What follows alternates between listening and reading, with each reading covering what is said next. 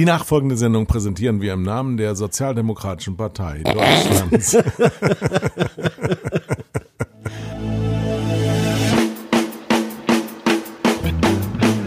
Zwei Herren mit Hund.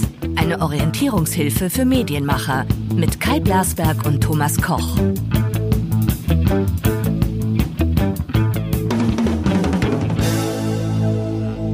So, hallo zur 42. Ja. 42. Sendung.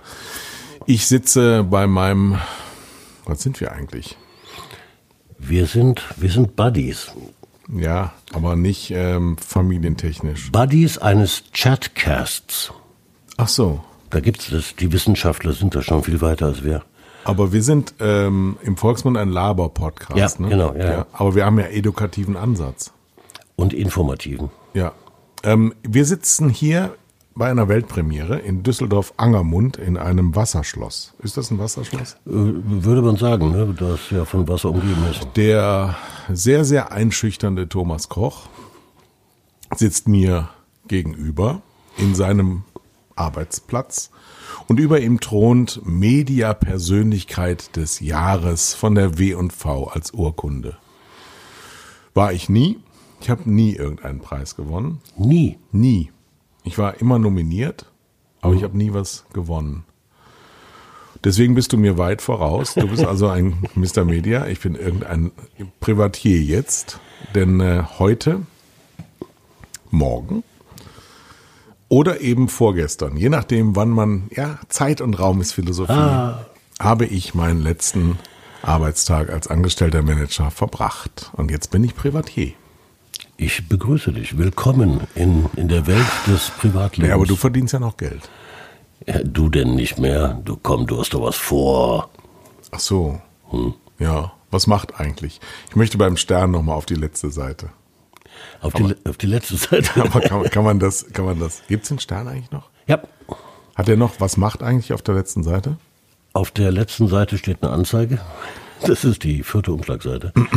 Das, nee, das ist die allerletzte Seite. Dann gibt's dann noch die U3. Das ist immer die teuerste gewesen, ne? Ja, Was, ja, ja. Ist U3 die teuerste? Äh, Die U4 war die teuerste. Die U4. So, liebe Kinder, die ihr da draußen jetzt zuhört, die in den 90ern geborenen, ihr wisst jetzt gar nicht mehr, wovon wir reden. Ähm, hier ist der Podcast Zwei Herren mit Hund und ich habe mir gerade das Gesicht durchlecken lassen von meinem Schwiegersohn. Und wenn er mein Schwiegersohn ist und du der Vater, dann sind wir, Zwei Herren mit Hund. ja. Mein Hund ist natürlich wieder im Norden geblieben.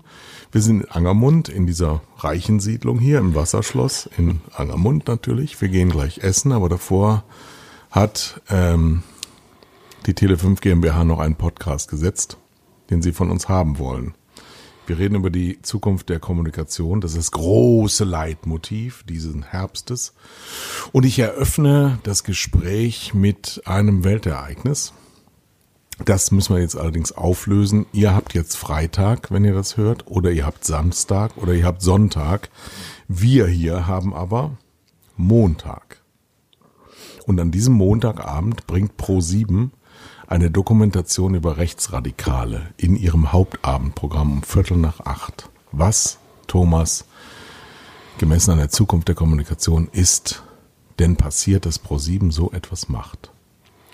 ProSieben beginnt, ernsthaften Journalismus zu betreiben. Ein, ein Feld, das ja eigentlich den öffentlich-rechtlichen vorbehalten war. Und ähm, wir haben das gemerkt, als, als Joko und Klaas sich ihre Viertelstunde erkämpften, in der sie frei, mit der sie frei umgehen konnten, mit der sie machen konnten, was sie wollten, und haben jedes Mal ein sehr ernstes Thema aufgegriffen, Gewalt gegen Frauen oder so, äh, und haben damit äh, ein, ein Riesenpublikum, eine Riesenresonanz bekommen. Und das scheint bei ProSieben doch jemanden auf die Fährte gesetzt zu haben, sodass sie jetzt äh, investigativen Journalismus offensichtlich versuchen. Das heißt, sie wenden sich dem Inhalt zu. Dem Content, das Wort, das wir eigentlich nicht mehr gebrauchen. Der war wollten. früher mal King. Der, der, der war früher King. Ähm, ja, ganz offensichtlich. Ja. Sie, sie wenden sich damit natürlich auch einer anderen Seherschaft zu. Weil die, die Seherschaft des Fernsehens ist nicht unbedingt besonders gebildet und besonders äh, content-affin, es sei denn, es geht um ja, Hartz-IV-Menschen, die man vorführt oder sowas. Ähm, das ist, das ist neu. Und wir werden, heute ist ja Freitag, wir werden spätestens Dienstag, Mittwoch sehen, was das für eine Resonanz bringt. Denn Sie haben, Sie, Sie, Sie bringen eine Sendung über, über Rechtsradikalismus in Deutschland und haben darin äh, untergebracht etwas, was schon am Montag äh, an die Öffentlichkeit gelang, nämlich das Mitschnitt eines Gesprächs mit einem Herrn Link, der früher Pressesprecher der AfD war der ähm, jetzt schon entlassen worden ist. Der, der, der, heute, der Montag auf. Bevor es ausgestrahlt wurde, entlassen wurde. Wird also bei der AfD gar nicht erst geguckt, ob das stimmt, was da in der Presse steht, sondern der wird erstmal fristlos entlassen. Ja, mit Presse haben sie es ja nicht so. mit, mit, dem, mit der Lügenpresse. Ja, der hat ja, ich habe das jetzt nicht vor mir liegen, aber er hat so sinngemäß gesagt, äh, und die Migranten kann man ja dann später Erschießen, oder vergasen. Erschießen. Wie du willst, hat er zu irgendeiner gesagt. Genau, ja. Und er hat auch gesagt, dass es Deutschland erst schlechter gehen muss, damit es der AfD gut geht. Das wäre aber schlecht für seine Kinder. So viel hat er noch entdeckt. der hat Kinder. Solche Menschen. Ja, jeder darf Kinder bekommen. Ja. Das ist unsere freiheitliche Demokratie. Also wollen wir uns erstmal bedanken bei ProSieben, dass Sie ähm, das entdeckt haben, Relevanz von Gesellschaftspolitik entdeckt haben und das auch versuchen. Das ist ja ein großer Wert, denn sie hatten eigentlich einen Tarantino-Film auf dem Sendeplatz geparkt. Ich würde Ihnen schon danken, weil ähm, investigativen Journalismus im Fernsehen gab es bislang eigentlich nur in ARD und ZDF in den Magazinen. Und dann gab es am letzten Freitag Promi-Boxen bei Sat 1. Wie kommst du jetzt darauf? das war bisher investigativer Journalismus. Ich finde diese Promi-Boxen, äh, äh, ich hab, hast du, kennst du die Protagonistinnen des Promi-Boxens? Ich nee. ich kenne deren Namen gar nicht.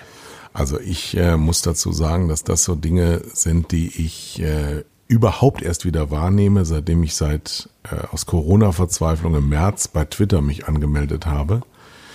Und ähm, da so am Rande mitkriege, dass es das überhaupt gibt. Ich bin dem Privatfernsehen nicht sehr verbunden. Das muss ich wirklich sagen, weil ich ähm, habe jetzt bei Corona RTL wieder entdeckt für mich, so mit mit Frauke Ludowig und äh, RTL aktuell. Das schaue ich ganz gerne und regelmäßig wieder. Habe ich auch 20 Jahre vergessen, aber seit eins weiß ich wirklich gar nichts drüber, gar nichts. Aber man liest halt, hier bei meinem Freund Uwe Boll habe ich gesehen, der hat, äh, der hat so, so, so Reflexe, die sendet er ab und zu aus und dann sendet er Videos direkt aus seinem Wohnzimmer und hat sich über äh, Promi-Boxen ausgelassen. Und ja, wirklich vier oder fünf Minuten am Stück gelacht, wie lustig das gewesen sein muss. Aber du hast es gesehen. Nein. Doch. Das heißt, das ist, das ist äh, Humor, ja, das ist Comedy. Ich habe aber gelesen, Prominenz heißt übersetzt bedeutungsvoll, also bezogen auf Personen. Das heißt, bedeutungsvolle Personen haben bei Sat 1 geboxt. Aha, das wäre dann die, die Übersetzung, ja genau. Ja. Nein, das habe ich nicht gesehen. Da ist mir wieder was entgangen. Weißt du denn die Einschaltquoten? Vom Promi-Boxen? Nee. Auch nicht. Aber, Aber warum, ich meine, meine Kollegen, ehemaligen Kollegen, vom Privatfernsehen machen das ja wegen der Einschaltquote. Ja, klar. Ist so. Ein, ist ein Geschäftsmodell. Und wenn die Einschaltquote nicht stimmt, dann senden sie das ja nicht. Weil sie nicht genügend Geld von den Werbungtreibenden bekommen. Und Promi-Boxen war ja nicht die erste Sendung, sondern es hat schon ein paar davon gegeben. Mhm. Das heißt, wenn die das wiederholen, dann scheint die Quote ja einigermaßen zu stimmen. Äh, davon kannst du ausgehen, weil wenn etwas nicht stimmt, dann wird das sofort vom Sender genommen. Und Werbungtreibende buchen, nee, jetzt, jetzt, oh Gott, jetzt spreche ich wieder von früher, ähm, buchten früher ja auch nach Umfeldern. Also äh, zu unserem großen Leidwesen, als ehemaliger Spielfilmsender, gab es unheimlich viele Werbungtreibende, die ganz viele Genres von vornherein mal ausgeschlossen haben, mhm. sodass eigentlich nur die ähm, Rom-Com war eigentlich so familienfreundliche, ganz zärtliche, warme Umfelder. Alles, was irgendwie eine gewisse Härte in sich trug, wurde auf den ähm, No-Go-Listen geführt. Aber Promi-Boxen in der Art und Weise, wie Uwe Boll es beschrieben hat, kann doch kein Umfeld für gute Marken sein. Äh, wahrscheinlich nicht. Ähm, erinnerst du dich an die Aufregung äh, im, im Werbemarkt, als die, die erste Folge mit, mit ähm, Ich bin ein Star, holt mich hier raus, vom Ja. Dschungelcamp kam? Ja. Entrüstung. Ja. Kein, kein Mensch bucht in das Umfeld ein, bis die Quoten in Richtung 5, 6 Millionen gingen. Und schon kamen die Werbungtreibenden dahergelatscht und buchten fleißig ein, weil da waren ja die Zuschauer. Wobei ich mich auch erinnere, dass am Schluss die Quoten so hoch waren, also auf dem Peak der, des Zuspruchs von Dschungel, dass die Werbungtreibenden die hohen Preise, die dann verlangt wurden, nicht mehr zahlen konnten oder wollten. Äh, nicht, nicht mehr wollten, ja, ja, genau. Ja gut, äh, ist dann etwas äh, überzogen worden mit den Preisen. Äh, das ist ja, mein Gott, es ist Angebot und Nachfrage, ja. Die Sender versuchen, die höchstmöglichen Preise zu erzielen, bis die Werbungtreibenden Nein sagen. Ja, logisch, ja. man hört schon wieder bei den Jüngeren auch die Füße kratzen, weil wir haben ja versprochen, über die Zukunft der Kommunikation zu sprechen. Und wie immer in unserem Alter landen wir in der Vergangenheit. Die Zukunft ist für uns aber auch so wahnsinnig nebelig, deswegen versuchen wir uns da mal reinzutasten. Wir selber bestreiten ja gerade ein Format, einen Inhalt, das im Moment ganz groß im Trend ist und fast schon wieder nicht Zukunft ist, sondern doch zumindest mal Gegenwart, aber noch nicht auf dem Peak angelangt, denn es gibt immer mehr Angebote im Kommunikationsgefäß Podcast. Wie erklärst du diesen Trend? Die Stimme des Menschen, davon lebt ja Radio, äh, Hörspiele, äh, das wird wiederentdeckt. Äh, das gab es ja lange, bevor es überhaupt Fernsehen gab. Klebten die Menschen am, jetzt sind wir schon wieder in der Vergangenheit, klebten die Menschen am, am, am Empfänger und hörten sich so Sachen wie War of the Worlds an und hielten das für bare Münze. Ähm, die, die Stimme ist so viel stärker als Bild und Ton, dass die Wissenschaftler sagen, äh, bei, bei Bild und Ton wird die Stimme zu stark ausgeblendet. Die Stimme ist eigentlich wichtiger. Und das sind, das sind die Podcasts. Äh, sie, sie kommen natürlich auch in, in, in anderen Formaten daher als, als eine Nachrichtensendung. Äh, was wir zum Beispiel tun, ist ja, wir verpacken ja relativ viele Informationen in unsere Gespräche. Äh, so werden, so spielen es die Hörer zurück. Äh, machen das aber so unterhaltsam, dass es Spaß macht zuzuhören. Das ist was anderes als eine Nachrichtensendung. Ach so? Wer, wer, wir jetzt? Ja, wir. Ach so, ja, ja, wir ja. machen das so. Ja. ich bin immer noch so eingeschüchtert von den ganzen Urkunden, die hier hängen. ja, also wenn meine Frau das äh, mitkriegt, ähm, dass ich mir hier eine Menge Innovation hole, was ich noch alles von mir an die Wand hängen werde. ich werde so ein Schreien machen über mich selber. Muss man als Privatier, ja.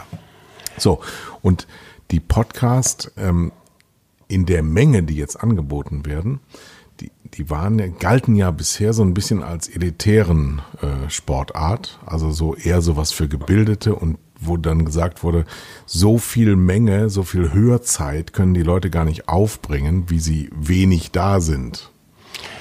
Auch das ist ja eine, eine, eine Umgewöhnung. Der, der, der Hörer lernt neu mit der Zeit umzugehen und Zeit, die er mit nichts verbringt, wie zum Beispiel Autofahren, da hört er höchstens Radio, die fängt er jetzt an mit Podcast zu füllen. Ja, aber Podcast ist ja Radio.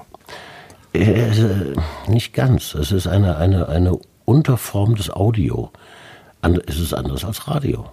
Ist es denn vielleicht auch eine Reaktion darauf, dass diese Formatradios jetzt 20 Jahre lang alle permanent dasselbe abgeliefert haben?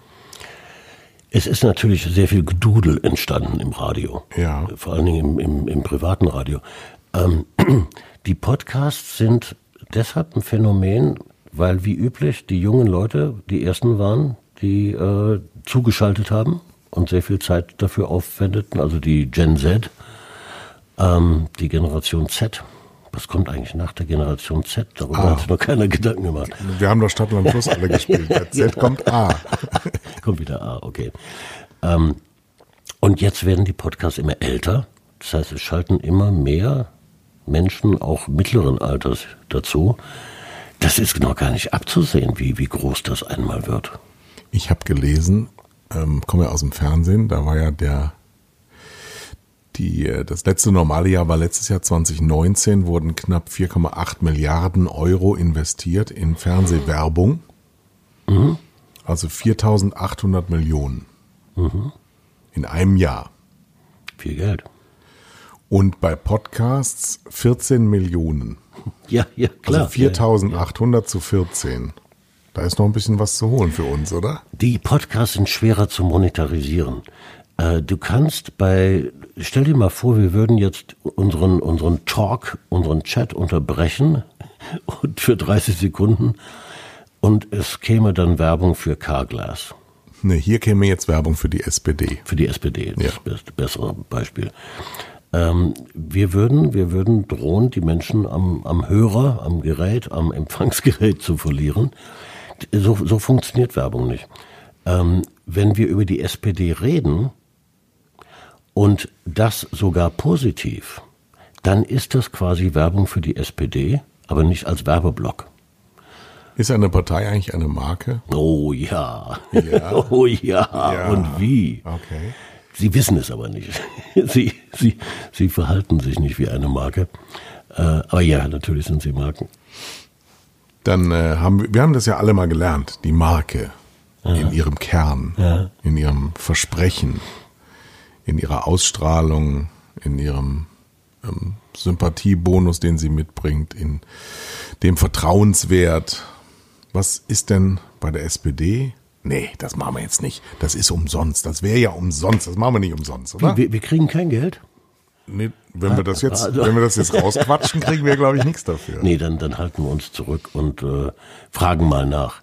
Äh, eine, eine Marke ist ein Gebilde, das eine bestimmte Qualität besitzt in den Augen der, der Verbraucher, äh, also eine, die sie definieren können, und in dieser gleichen Qualität immer daherkommt. Mhm. Immer gleich. Mhm.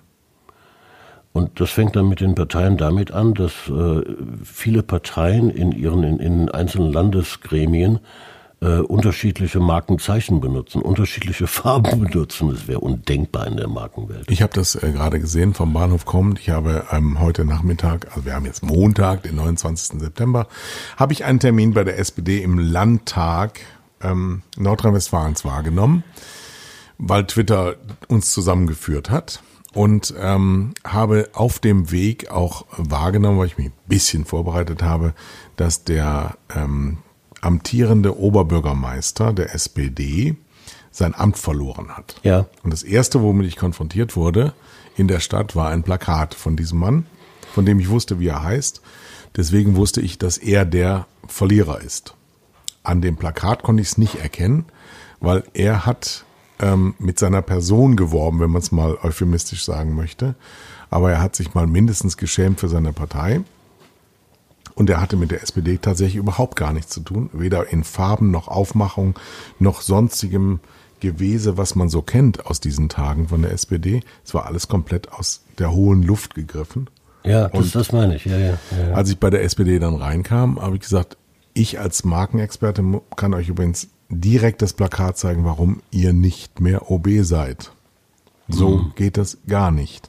Und ich habe mich verstiegen zu der Aussage, dass wenn der gar keine Werbung gemacht hätte, überhaupt nichts, wäre er es geblieben.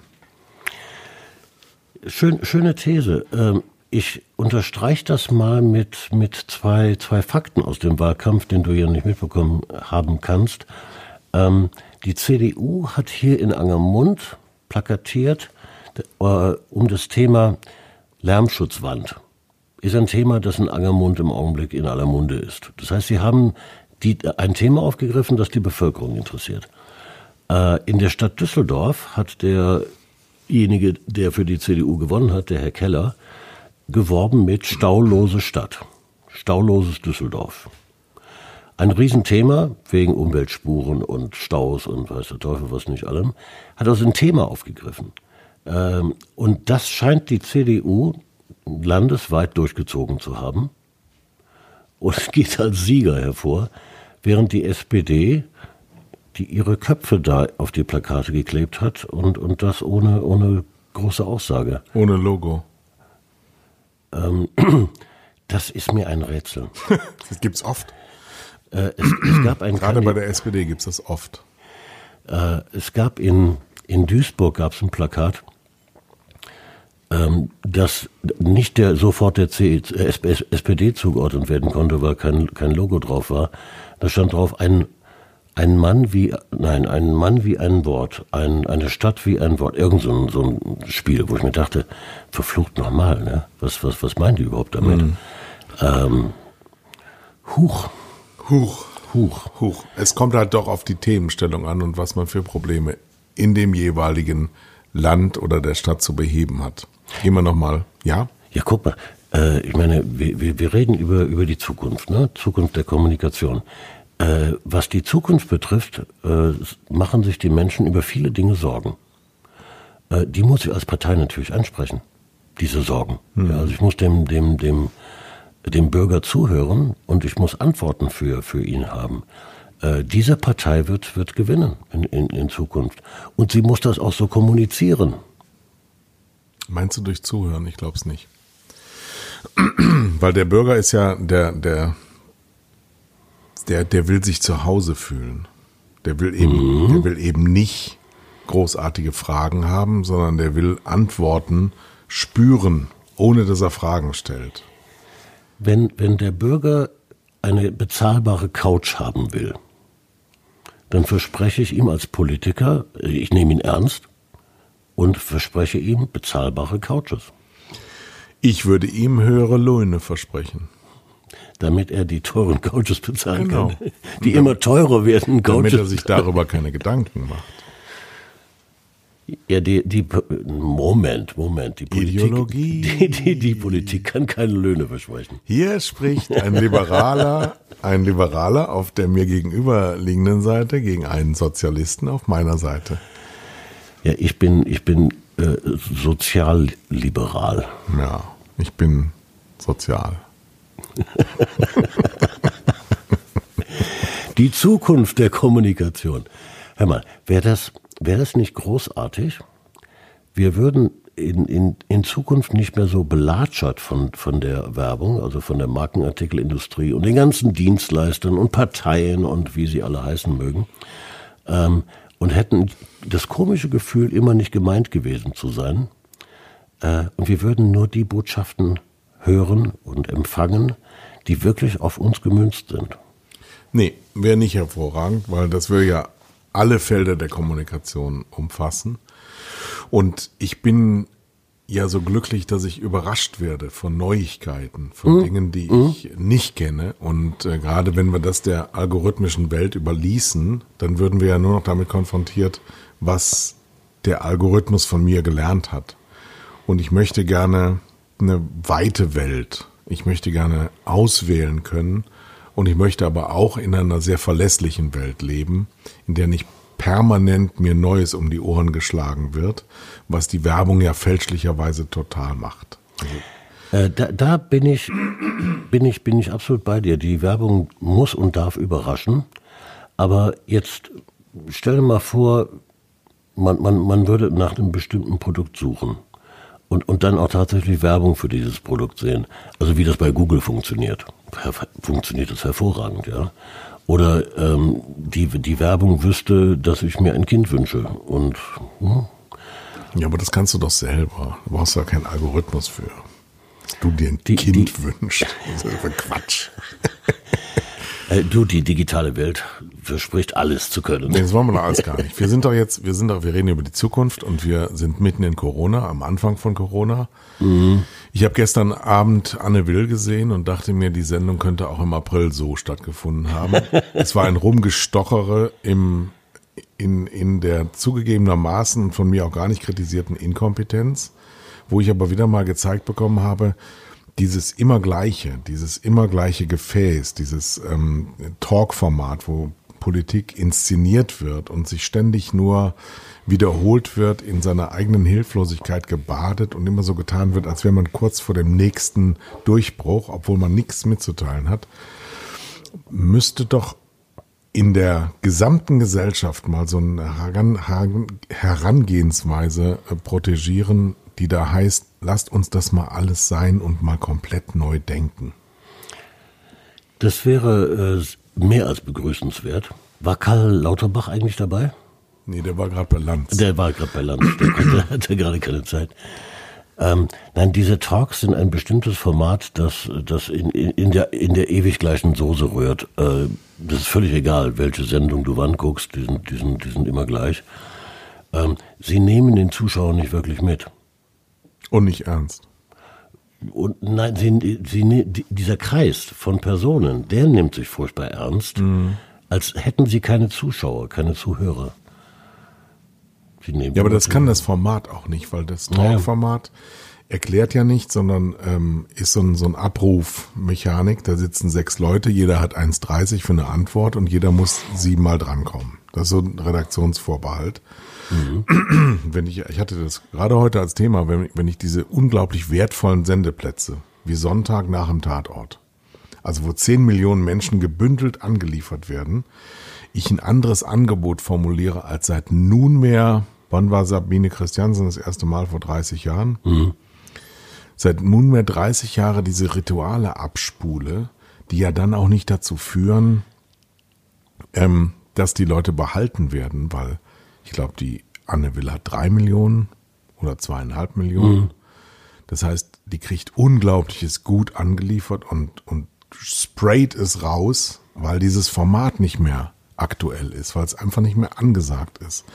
Wo man doch, weil wir ProSieben gerade gefeiert haben dafür, dass sie eine Doku um Viertel nach acht zeigt, wo man doch als öffentlich-rechtlicher Anspruch mal wirklich mit Reportagen und Dokumentationen um die Ecke kommen könnte, die nicht um 22.55 Uhr laufen, sondern weil die Tagesthemen sich wieder mal wegen Brennpunkt um 20 Minuten nach hinten verschoben haben und die Menschen einfach anders als früher, als wir Jüngeren jünger waren und heute älter sind, früher ins Bett gehen, eben gar nicht mehr diese Einschlagquoten generieren können und also die Masse gar nicht mehr erreicht. Also warum nicht mal der Mut, wirklich anspruchsvolles Programm auf bessere Sendeplätze zu heben, damit dieses Fernsehen insgesamt besser, anspruchsvoller und didaktischer wird. Es ist so, es ist so festgefahren und so unfassbar langweilig. Ich hoffe jetzt sehr, dass einige Intendanten uns, uns äh, zuhören. Nee, tun die nicht. Tun, tun nicht schade.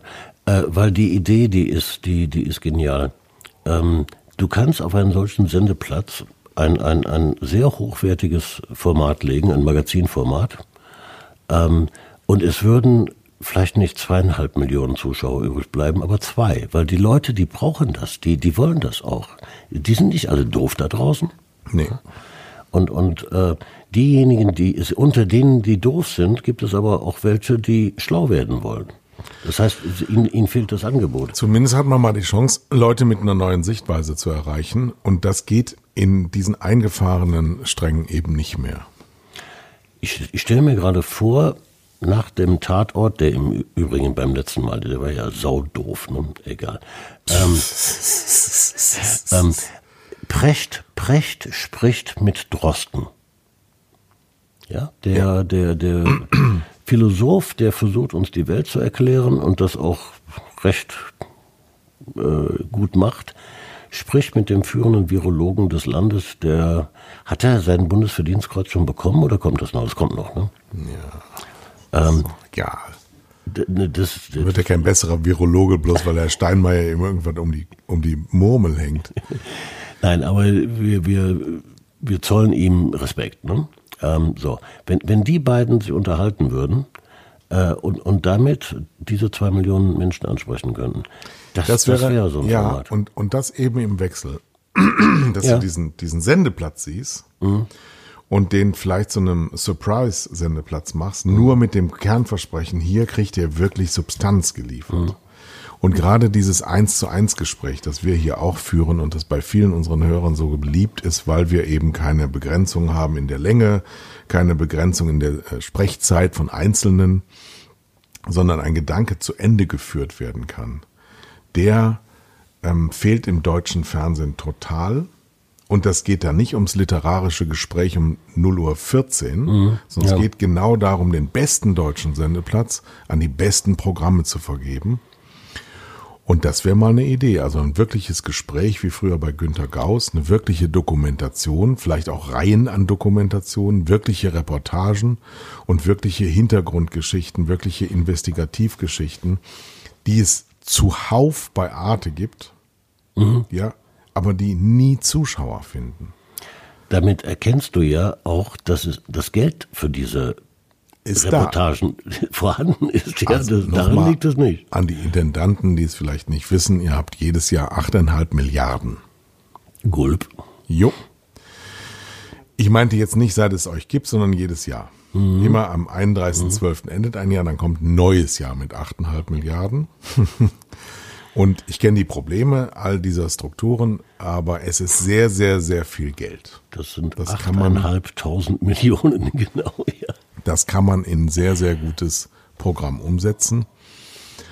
Und man würde dem deutschen Volk eine andere Wertschätzung zukommen lassen als immer Maischberger, immer Illner, immer Lanz, immer Plasberg. Wir haben ja davon schon so viele Formate und mhm. immer ist alles gleich.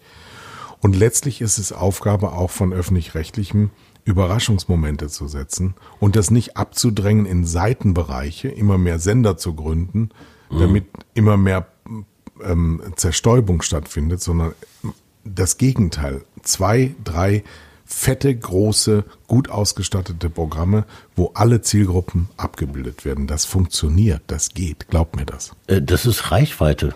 Selbstverständlich funktioniert das. Das funktioniert besser als, als äh, alles andere. Wir bewerben uns hiermit, oder? Nee. Weil wir übertragen gerade Podcasts ins Fernsehen. Wir geben kostenlose Ratschläge. Das ist ja. gar nicht so unser Geschäftsmodell. Äh, ein Geschäftsmodell haben wir noch nicht, das kann man nicht behaupten. Gehen wir mal, gehen wir mal äh, zurück. Hiermit auch ein Gruß an DWDL, unsere ja. lieben Gönner der Reichweite. Ähm, gehen wir mal zurück zum Thema Podcast. Der Peak ist noch nicht erreicht, oder? Was nee. das Mengenangebot angeht. Äh, Menge und Breite und äh, Reichweite, das steigt alles stündlich an. Aber man hat ja den Eindruck, es reicht schon lange. Den Eindruck hast du, wenn du dir einen Überblick verschafft hast über die Menge an Podcasts, wo du dir denkst, da kann eigentlich nichts mehr kommen. Ähm, nein, das wird noch breiter. Weil für, die, für den Podcast gilt ja äh, anders als beim Fernsehen. Ähm, es ist völlig egal, ob jetzt 2000 Leute zuhören oder 3000. Wenn ich die glücklich mache mit meiner Information, mit meiner Unterhaltung, es ist ja auch Unterhaltung, ähm, dann ist doch, ist doch alles erreicht. Das ist doch wunderbar. Ich brauche kein Millionenpublikum. Das Schöne daran ist, wir haben gar keine Quoten.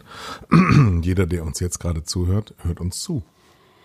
Den grüßen wir hiermit auch herzlich. Und wenn es nur einer ist, aber der hört ja. Es ist so eine Art eins zu eins Gespräch. Schon, ne? Außer dass bei uns auf der Seite äh, zwei sind. Gibt es eigentlich Leute, die Podcasts gemeinsam hören? Muss es ja auch geben. Das ist auch noch nicht untersucht worden. Das könntet ihr uns mal schreiben. Podcast.tele5.de. Ich habe immer noch den Zugang dazu. Der Tele5er hören ja nicht zu, deswegen wird er ja offen bleiben. Ähm, schreibt uns doch mal, wie ihr das hört, wann ja. ihr das hört, wo ihr das hört und ähm, mit wem. Ich wurde eben kritisiert bei der SPD, ja. dass wir dieses Werberatspiel wieder abgesetzt haben. Nein. Ich wurde kritisiert, ja. Ich habe gesagt, wisst ihr eigentlich, wer ich, wer ich bin? Was kritisiert ihr mich hier? ihr habt's ja wohl nicht alle. Nee, ähm, machen wir aber trotzdem nicht. Wir lassen uns was Neues einfallen, etwas zeitgemäßes, etwas Großes. Du sagst also, der Podcast um die Zukunft äh, ist dir nicht bange, wird so bleiben? Oder ist es ein Modetrend und der geht wieder zurück? Äh, Audio nimmt zu. Audio ist kein Modetrend. Wir entdecken es wieder. Ähm, und und äh, wir, wir, wir werden erleben, dass das Unternehmen Podcasts starten. Ähm, in Amerika ist es gang und gäbe, ja, dass ein mhm. Unternehmen einen Podcast äh, führt. Ähm, ein, ein Lebensmittelhersteller über Lebensmittelherstellung. Ja, das interessiert die Verbraucher. Also ich werde das machen. Ich bin ja jetzt nach äh, Süderhöft siehst du, gezogen siehst und wir werden über Landleben was machen. Ja. Ja. Das, das interessiert die Leute. Ähm, Parteien beginnen Podcasts. Können wir auch machen, ne? Wir können.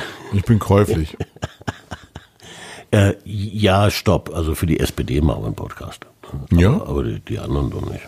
Ja, über Sozialdemokratie, über Sozialliberalismus, über den Verrat an Wählerschaften, über die falschen Leute an den falschen Positionen. Über Wahlniederlagen. Ah, Nee, nee, nee, Wahlniederlagen sind ja nur ein Ergebnis. Darum, darum müssen wir gar nicht reden, sondern wir müssen darüber reden, warum kontinuierlich in die falsche Richtung gefahren wird, um dann ein bisschen Gas zu geben. Das, äh, aber bezieht sich nicht nur auf die SPD. Es ist gerade eine schwierige Zeit. Es ist ein bisschen schwierig, ähm, gerade abzusehen, was die Zukunft der Kommunikation angeht, wenn es uns so nass reinregnet wie zu Corona-Zeiten. Ich glaube, dass ein sehr bleiernes ähm, Kettenhemd auf der Gesellschaft liegt. Spürst du das? Oh ja. Und, und äh, wenn wir uns vorstellen, dass dieses bleierne Hemd, dass wir das erst spät im nächsten Jahr wieder ausziehen dürfen, das ist ein ersch äh, erschreckender Gedanke. Wenn überhaupt. Oder ja, eben, eben, eben. Äh, wir wissen es einfach nicht. Es wird deshalb- viel auf der Strecke bleiben bis dahin. Ja, oder vielleicht besinnen wir uns darauf, was, was wirklich wertvoll ist. Podcasts. Menschen. Zeit. Begegnung mit Menschen. Das, das ist ja das, was uns fehlt. Ne? Und äh, das, das werden wir wieder zurückerlangen, allerdings in einem anderen Au- Ausmaß. Vielleicht werden wir zum Beispiel weniger mit Menschen reden, die uns unwichtig sind. Weil wir merken, wie wertvoll diese Zeit ist. Was haben wir denn am meisten falsch gemacht in den letzten zehn Jahren? Wir haben, wir sind sehr technologiegläubig geworden, denke ich. Wir vertrauen uns darauf, dass die Technologie uns alles Mögliche abnimmt. Das verändert unsere Welt. Und der Mensch kommt dabei zu kurz. Ja. Vielleicht ist das ein Grund, warum die Podcasts äh, so gewinnen. Weil dahinter echte Menschen sind und nicht Bots, Chatbots. Könnte sein. Äh, in, in, der, in der Werbeindustrie verlassen wir uns immer mehr auf, auf, auf Daten und Technologie und AdTech und äh, glauben, dass das äh, ein Allhaltsmittel ist. Das Gegenteil ist der Fall. Es wird immer ineffizienter. Es wird immer mehr investiert. Das beginnen die Werbungtreibenden langsam zu entdecken, dass es nicht erfolgreicher ist. Es ist überhaupt nicht erfolgreich. Nee. Es ist absolut erfolglos. Es wird einfach nur noch wild drumherum geschossen, was früher richtiges Handwerk war, ist ausgelagert worden an irgendwelche Maschinen, die gar nichts können und gar nichts richtig machen. Du hast auf der einen Seite hast du das Handwerk, auf der anderen Seite die Kreativität. Ja, wenn sich ein, ein Kreativer über ein Briefing hermacht, wo es um Aunt Jemima was, was, Wo sind wir? wir haben uns verlaufen. Wir sind bei Aunt Jemima. äh, Uncle Ben's Reis, das ist einfacher, äh, hermacht. Äh, und er versetzt sich in die Rolle der Person, die mit diesem Produkt umgeht. Und, und was sie dabei empfindet. Und entwickelt daraus ein, eine, eine, einen Werbespot, der unter die Haut geht. Ähm, das kann Technologie. Noch nicht. Nie, nie, Wahrscheinlich nie. nie. Das Bin- wird dann bin ich- immer alles gleich. Ja, ja, da bin ich deiner Meinung. Äh, weil die Maschine ist ja nur so gut, wie du sie fütterst. Das ist, äh, sie, sie, sie, ich kann eigentlich nicht wirklich kreativ werden. Also wir müssen ja auch mal darüber reden und das den, einer der Kernfehler der letzten zehn Jahre ist, dass wir immer so tun, als würden wir ganz am Anfang einer Entwicklung stehen. Auch wenn wir schon ganz lange mittendrin sind, sehen wir nicht, dass das gar nicht so gekommen ist, wie wir es vorhergesagt haben. Also wenn ich jetzt mal, ähm, nehmen wir mal das Geschäftsmodell Netflix, da hat man uns vor zehn Jahren gesagt, das ist die Zukunft des Fernsehens. Und alle Daten, die uns zur Verfügung gestellt werden, sagen, dass das Fernsehen, unabhängig jetzt von Corona-Peaks nochmal extra, ähm, seine Stärke behalten hat. Obwohl Netflix jetzt auf dem Überausbau in Deutschland. Ich rede jetzt nur von Deutschland, ja, nicht in unterentwickelten mhm. Ländern, wo das wirklich was Neues war, sondern es ist eben als Add-on. Es ist ein super Produktionsstandort äh, geworden in Deutschland, was die Produktion von Inhalten angeht, aber nicht was die Rezeption und was die Menge an Zuspruch angeht. Denn irgendwo müssen dann die wenigen, die ganz viel Netflix gucken, ja fehlen. Ja. Und die sind so wenig, dass sie in diesem Massengeschäft so gar nicht auffallen. Nee, die drohen da eher unterzugehen. Ähm, ich glaube, die, die Antwort darauf ist, äh, ist relativ simpel. Wenn du in Deutschland, wie viele TV-Sender haben wir, die eigenes Programm machen? 63. Danke. Ähm, das heißt, es sitzen dort 63 Inhaltsverantwortliche, die sich Gedanken darüber machen, was sie in Zukunft produzieren möchten. Das sorgt für Abwechslung, das sorgt für Überraschungen, für Mut, für Kreativität. Die Zahl ist übrigens falsch. Ich habe sie gerade verwechselt mit 69 Radiostationen bundesweit. Mhm. Und es ist so um die, um die 35 bis 40. Ja, ja, ja. genau. So. Bei Netflix sitzt wahrscheinlich ein Kreativer, der das ganze Ding steuert. Äh, anders kann ich mir nicht erklären, warum die Inhalte, die Filme, die sie produzieren, alle so gleich sind. Ich meine, du, du guckst einen neuen Film auf Netflix und du, du erkennst nach fünf Minuten genau, wie der weitergeht. Na, sie bemühen sich immer wieder große Unterschiede reinzubringen, gerade auch auf nationaler Ebene. Aber wenn du dieses, dieses Englischsprachige nimmst, ist eine, ähm, eine Gleichförmigkeit deswegen gegeben, weil sie ja so ein weltweites Angebot formulieren müssen. Mhm. Das war damals vor, vor 30 Jahren, jetzt sind wir wieder in der Vergangenheit. Ford hat mal versucht, ein Weltauto zu bauen. Die wollten nämlich diese Teilestrategie äh, zu einer Höchstperversion führen und sagen, wir bauen nur noch ein Auto für die ganze Welt. Und es ja. ist krachend gescheitert. Genauso ist es eben jetzt hier. Sie versuchen ähm, ein Sujet, Ansatz eben auszuspielen und das ist schon gescheitert. Das kann nicht funktionieren, weil wir Kulturen haben. Noch haben wir Kulturen. Ja. Anderes Beispiel wollte ich noch bringen bei ähm, künstlicher Intelligenz, über die wir ja auch schon seit 20 Jahren sprechen. Die künstliche Intelligenz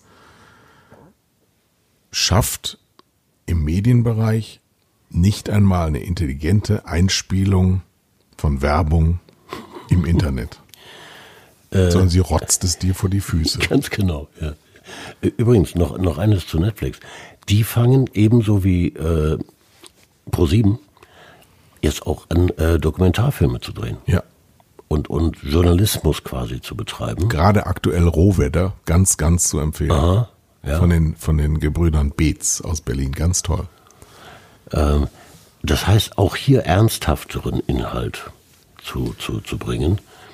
Äh, das würde ich noch gelten lassen als, als äh, kreativen Input, ja, also der, als, als Versuch, sich ein wenig zu bewegen und nicht so oberflächlich zu bleiben. Und von den Gebrüdern Beetz und Rohwedder aus der Vergangenheit wieder in die Zukunft, nämlich Podcast. Du hast was Geiles gefunden, was wir beide sehr, sehr belacht haben. Du musst das nochmal vorlesen. Das ist ein, ein Beitrag äh, in der aktuellen Medienwirtschaft. Und da heißt es über die Buddy-Casts, über die Buddy-Podcasts heißt es, bei dieser Art von Podcast handelt es sich in der Regel um ein Duo, das an jene Typen erinnert, die früher in der Pause auf dem Schulhof die anderen mit ihren flotten Sprüchen unterhalten haben. Flotte der, Sprüche. Der, der, Rest der Klasse stand drumherum und dachte, so wären wir auch gerne. Ja, kenne ich. Und äh, weiter heißt es, das finde das find ich wiederum äh, sehr spannend, oft spielt im Duo einer den Chef ja. und der andere den archetypischen Schelm. Der im Mediensprech sind das Host und Sidekick Oft vermischen sich diese Rollen aber auch, um den Host, den Protagonisten, unter der Oberfläche des postheroischen Zeitgeists zu verstecken. Ja, ja, ja, wir haben eine Erklärung für uns. Wir haben so, so gestochert im Nebel der geistigen Verwirrung. Wer sind wir? Wir sind ein Buddy Podcast. Wir sind ganz viele. Buddy genau. Holly, aber nicht Body, sondern Buddy. ja. Buddy Holly. Body heißt Körper, das kennt ihr da draußen. Ja. Buddy heißt Freunde. Kumpels. Buddies sind Freunde, Kumpels, genau. Ja. Dann machen wir da jetzt weiter. Das heißt also, wir haben eine Zukunft. unabhängig von Zuhörern, weil wir da einfach so viel Freude dran haben, uns die äh, Zukunft auch schön zu reden. Einmal in der Woche, zweimal die Woche. Jetzt, wo wir so Privatier ähnlicher uns geworden sind, könnten wir ja auch über eine Frequenzerhöhung sprechen. Wir sind völlig frei. Ähm, wir, wir hätten das ja, als wir angefangen hatten, haben, hatten wir null Zuhörer. Logisch. Ja, natürlich. Ähm, dann fingen wir an zu messen und merkten, ah, das sind schon ein paar hundert. Ne? Irgendwann geht's in die Tausende. Das heißt, und, und wir, jeder macht ja Dinge und will dabei nicht nur sich ausleben, sondern auch äh, sucht nach Anerkennung. Ja? Das, was wir machen, gefällt den Menschen. Und wir müssen natürlich äh, dieses riesige Kompliment, das sie uns machen, dadurch, dass sie uns hören ja. und was wir dann auch sehen in den Zahlen zurückgeben. Das sind natürlich auch ganz besondere Leute, nämlich Menschen, die aus den Medien kommen, die wir also mit unserem Tun überhaupt nur erreichen. Das heißt also von der Zielgruppenselektion her hochwertigstes Fleisch. Auf jeden Fall hochwertig und auch hochwertig jung. Oh. Also Jung, ja, weiblich am Ende, aber nee, das geht ja jetzt man, nicht mehr. Das kann man nicht mehr machen. Das geht gar nicht. Nee, das geht gar nicht. Nee. Aber, wir gendern. aber wir wissen von, von unserer Hörerpost, Hörerinnen, äh, Hörerinnenpost, ähm, dass uns sehr viele junge Leute zuhören, die an der Schwelle stehen, um in diese spannende Medienbranche einzusteigen und ähm, sich gerne unsere Anekdoten anhören, die wir mit knallharten Fakten und Informationen bestücken. Jetzt muss ich aber Wein in den Wasser, also hier kriegt man ja keinen Wein, Wasser mhm. in den Wein gießen, denn ich habe diese Woche gelesen, der Kreativrat, gibt's sowas? Ich weiß es nicht. Es gibt wohl einen Kreativrat. Ich lüge jetzt nicht. Ich habe es gelesen, ich träume sowas ja nicht. Der hat jungen Leuten davon abgeraten, in die Kreativbranche einzusteigen, wegen Corona? Das habe ich gesehen, nicht, aber nicht ganz verstanden. Äh, Sinn der Sache soll sein, macht lieber etwas, womit man Geld verdienen kann? Ähm, es muss in den 50er Jahren so gewesen sein, mhm.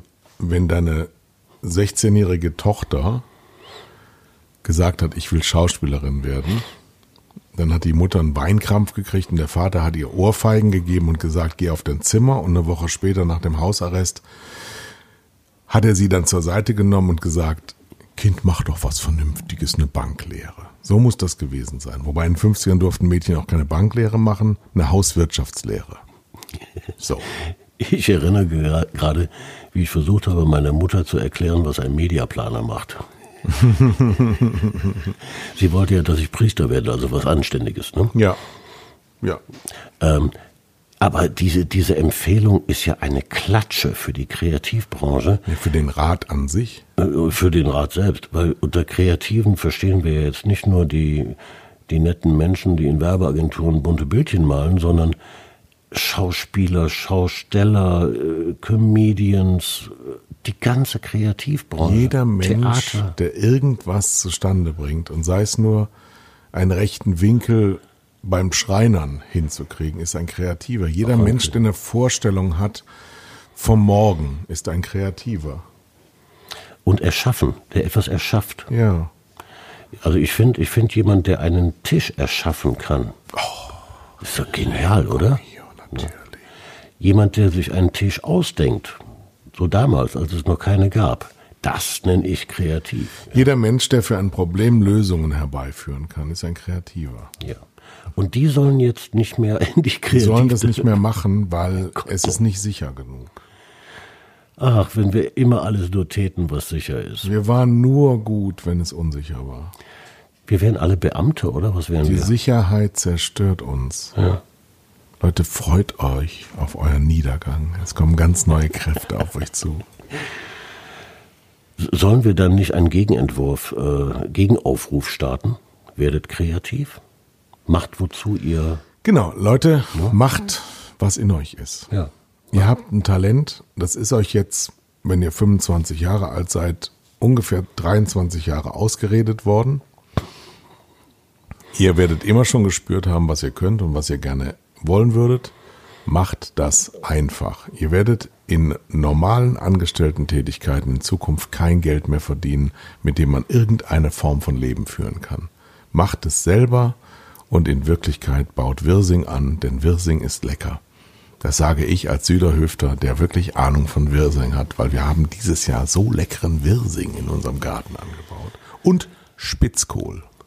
Aber du wendest dich nicht dem Kohl zu in Zukunft. Helmut? du kannst den Kohl gerne Helmut nennen in deinem Garten. Nein, das werden ja, das werden die aufmerksamen Hörer dieses Podcasts oder auch die, die uns bei Twitter folgen, ab und zu mal mitbekommen haben. Ich habe was mit Kühen am Start. Mhm. Das sind aber auch keine Kühe.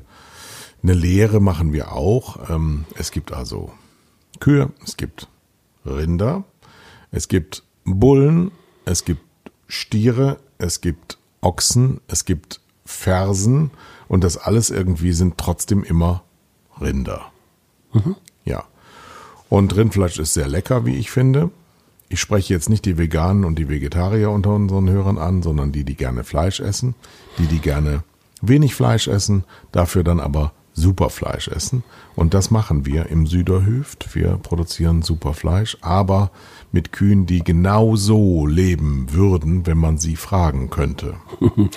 Aber da liegt doch auch, wir, wir reden ja über Zukunft, da, da liegt ja auch die Zukunft. Die Zukunft ist ja nicht nur Fleisch essen oder gar kein Fleisch essen, sondern eigentlich wie, wie, wie damals so einmal in der Woche. Gutes Leben. So, gutes Leben und dann gutes Fleisch. Genau. Ja, ich meine, wenn, wenn wer am, im Supermarkt äh, Biofleisch kauft, wundert sich einen kurzen Augenblick über die Preise. Die sind aber richtig so. Ich muss das auch übrigens gar nicht Bio nennen. Mhm. Wir machen gar kein Biofleisch, weil das sind nur Auflagen. Wenn du so ja. ein Siegel haben willst, ja. dann musst du unglaublich viele Bedingungen erfüllen, die wir sowieso alle erfüllen, weil die Kühe den ganzen Tag draußen auf der Weide stehen. Ja, da musst du nicht noch gucken, wie so, da gibt's ganz viele Voraussetzungen vom Naturschutzbund. Die sind alle eingehalten, aber ich will keine Werbung für Süderhöfter machen, für das Weiderind, den Weideochsen und eine eigene, längst vergangene, wiederentdeckte Rasse. Aber das wird noch ein Geheimnis bleiben, bis ich sie enthülle. Es kommt eine eigene Rasse auf euch zu, liebe Leute. So, das war jetzt keine Werbung, sondern es hat einfach nur geschmeckt. Produktinformation. Ja. Nein, es hat einfach geschmeckt. Ja. Ich meine, jeder Hörer mich inklusive, hat jetzt gerade dieses Stück Fleisch nicht nur gesehen, so sondern auch geschmeckt. Das ist so gut. Das alles können Podcasts. Ist das nicht unglaublich? Mm. Mm. Dann sagen wir jetzt Tschüss, oder? Ich denke, wir sagen Tschüss und wir freuen uns schon auf das nächste Mal. Und äh, sehr, sehr bald werden wir wieder einen Gast haben. Ich denke jetzt mal so an Oliver Kalkofe. Nee, ehrlich? Ja, warum denn nicht? Ja, das wäre toll. Ne? ja. Dann laden wir die beiden mal ein. Die können wir irgendwie dazuschalten. Technik macht ja alles möglich. Wir haben letzte Woche aus Süderhöft gesendet. Also was wollt ihr noch? Es geht alles es geht mittlerweile. Vielleicht fahren wir in die DDR. Wie wäre denn das? Tschüss, macht's gut. Tschüss.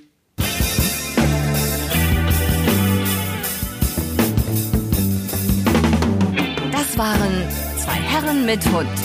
Kai Blasberg und Thomas Koch.